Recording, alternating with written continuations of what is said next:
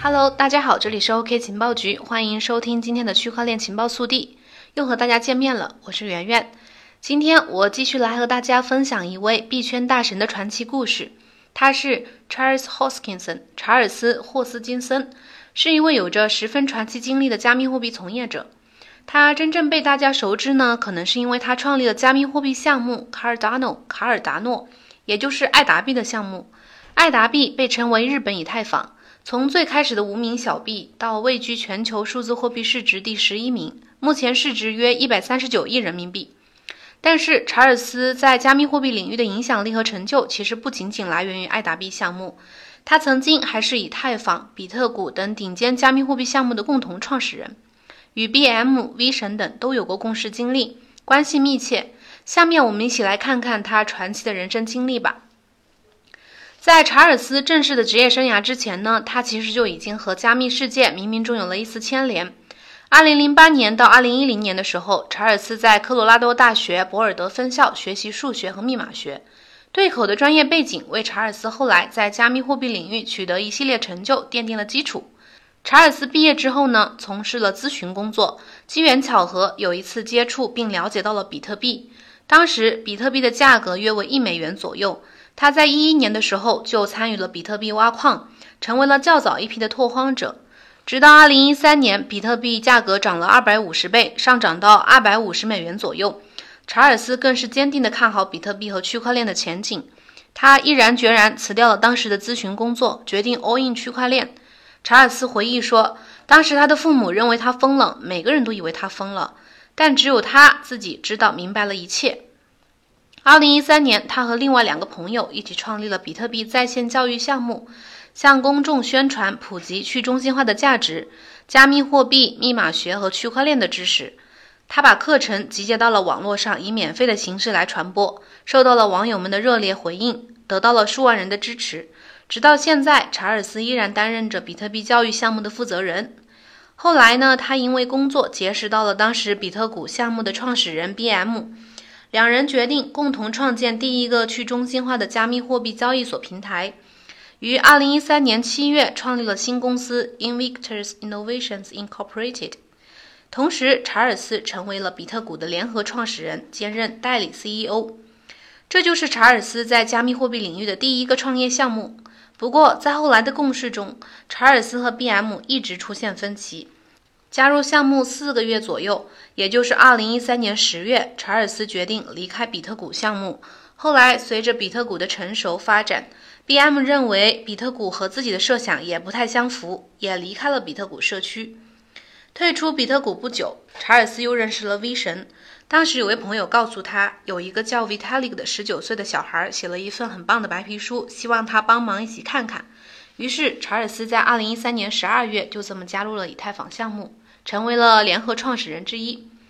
介绍查尔斯和 V 神认识的朋友是 Anthony d e r o r i o 也是当时以太坊的联合创始人之一。据查尔斯回忆啊，当时 Anthony 在海边租了一栋别墅，以太坊的这些创始人都约在那里见面，包括。Joseph Rubin、Gavin Wood 等核心成员都来了，以太坊就是在那个时候真正诞生了。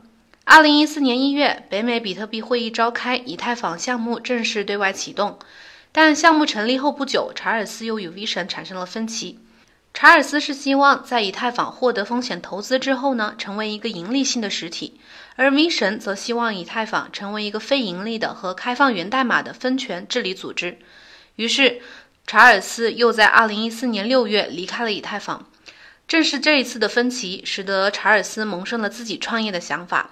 在休息了大约六个月之后吧，他和一位以太坊前同事 Jeremy Wood 一起在香港成立了一家 IT 公司 IOHK。这里插一段故事的后续发展：查尔斯离开了以太坊项目之后呢，仍然还在关注以太坊的发展。2016年，以太坊爆发了则道危机。他对以太坊基金会的做法十分不满，认为 V 神犯了一个新手才会犯的错误，说简单的进行分叉并不是一个好的建议。后来以太坊确实分叉了，成了星链 ETH 和原链 ETC，也就是以太经典。查尔斯当时面临这个结果，当时选择了支持 ETC。正好 ETC 开发公司因资金紧张停止了运营，而查尔斯的新公司 IOHK 就成了 ETC 的开发团队。接下来，我们来讲讲查尔斯职业生涯里的第三个项目。这段经历呢，也是查尔斯加密货币领域创业经历中最浓墨重彩的一段。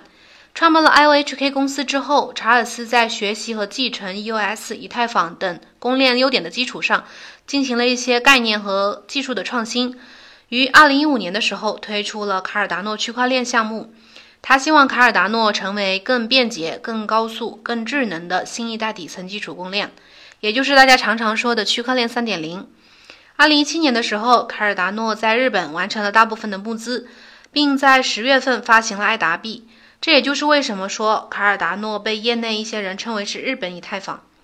爱达币发行之后，市值迅速跻身加密货币市值排行前二十位，引起了业内人士的惊讶和关注。之后，大家常常把卡尔达诺和国内的小以以太坊相提并论。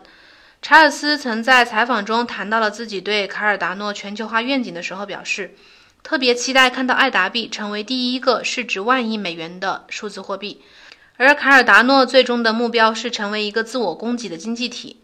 为了实现这个初衷，查尔斯组建了来自全球的工程和研究专家，构成了卡尔达诺项目的三个管理团队，一个是位于香港的 IOHK，负责技术支持，由查尔斯和伍德牵头。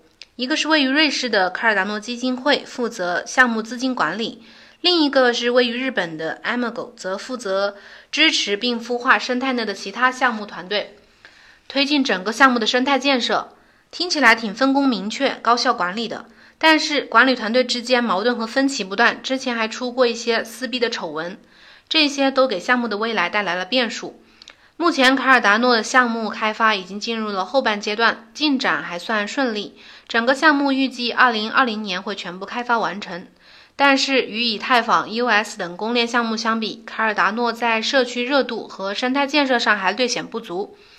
爱达币当前价格约为零点五二四八元，市值稳居全球数字货币前十二名。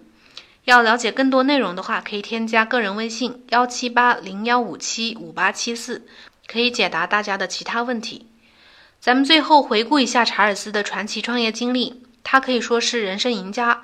从2012年与 BM 共同创办比特谷，到2014年与 V 神等人共同创立了以太坊，再到2015年创办了卡尔达诺，他参与创办的项目至今都在币圈有着举足轻重的地位。至于未来，爱达币项目是不是真的能成为其号称的超越以太坊的杀手？这个就只能交给时间来检验了。讲完他的人生经历，我们来说点好玩的。查尔斯平时还挺爱怼人的，喜欢对一些热点事件发表看法。当初和 BM 分道扬镳之后，查尔斯也在默默地关注着 EOS。当时他还抨击 EOS，说在系统、科学和伦理方面，EOS 都存存在重大问题。如果放任不管的话，会关系到业界的存亡。前段时间，他又批评了波场的创始人孙宇晨，因为孙宇晨花了四百六十万美元拍下了亿万富豪巴菲特的慈善午餐。他说：“看到他们必须做些什么来维持炒作，真是疯了。”再到后来，BSV 价格飙升，查尔斯对奥本聪又进行了一番巧妙的挖苦。他直言，BSV 上上个月的飙升是由市场操纵造成的。如果陷入试图让投资者高兴的行为中，那是注定要失败的。今天的人物传奇故事就讲到这里，恭喜大家又了解了一个币圈大神。每天学习一点点，离区块链又近了一点点。